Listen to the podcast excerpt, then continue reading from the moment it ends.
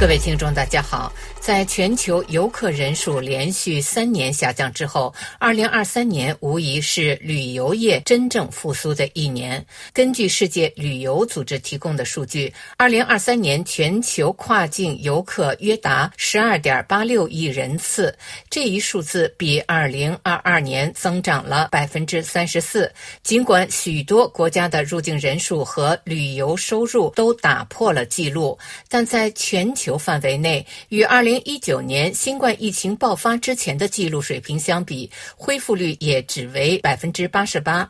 二零二三年全球旅游收入达一点六万亿美元，是2019年水平的百分之九十五。在这一大背景下，非洲大陆的复苏情况好过全球平均水平。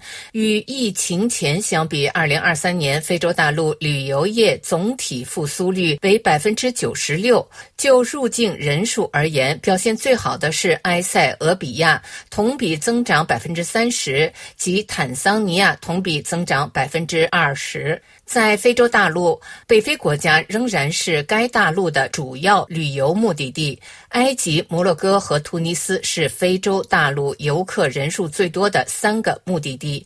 总体而言，这三个国家在2023年几乎都创下了游客入境人数记录。尽管去年最后三个月加沙战争造成负面影响，但2023年埃及共接待游客1490万人次，几乎达到1500万人次的目标。埃及旅游和文物部长艾哈迈德·伊萨表示，这一水平是埃及打破了自20。一零年以来的游客人数记录，当年埃及接待游客一千四百七十万人次。旅游业是埃及的主要外汇来源之一，仅次于埃及侨民的汇款，高于苏伊士运河收入。二零二三年，埃及旅游收入约为一百五十亿美元，超过了二零一九年创下的一百三十亿美元的记录。埃及当局表示，这一增长是多种因素共同作用的结果。除去全球旅游业的恢复之外，还有放宽外国游客入境签证限制，大力投资旅游基础设施，特别是吸引阿拉伯世界游客，尤其是中东阿拉伯国家游客及投资。埃及总理马德布利上周五宣布，阿拉伯联合酋长国将向埃及注入三百五十亿美元。的直接投资，阿布扎比主权财富基金已确认，这笔巨额投资的大部分将专门用于埃及地中海沿岸城市拉斯西克马的旅游业开发。对这座城市的投资是国家城市发展计划“埃及二零五二”的一部分。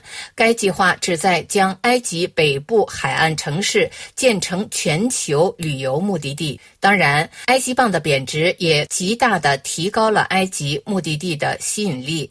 埃及旅游业下一步目标是在二零二八年吸引三千万游客。目前，埃及旅游业约占该国国内生产总值的百分之十二。再来看看北非另一个旅游大国摩洛哥。尽管去年九月摩洛哥旅游胜地马拉喀什及周边地区发生了大地震，但摩洛哥旅游业的入境人数仍创历史新高。根据摩洛哥旅游部披露的数据。二零二三年，摩洛哥接待游客一千四百五十万人次，较二零二二年增长百分之三十四，较二零一九年增长百分之十二。外国游客客比二零二二年增长了百分之四十一，占入境游客总量的百分之四十九，外侨占游客总量百分之五十五。这一结果令人鼓舞，因为摩洛哥已经超出了其在二零二三至二零二六年旅。游业复苏路线图中设定的一千三百四十万人次的接待量目标。这也证实了新冠疫情后该行业正在稳定的复苏。根据摩洛哥外汇局的数据，除入境人数外，旅游收入也持续增长，与2022年相比，增幅为百分之十一点七。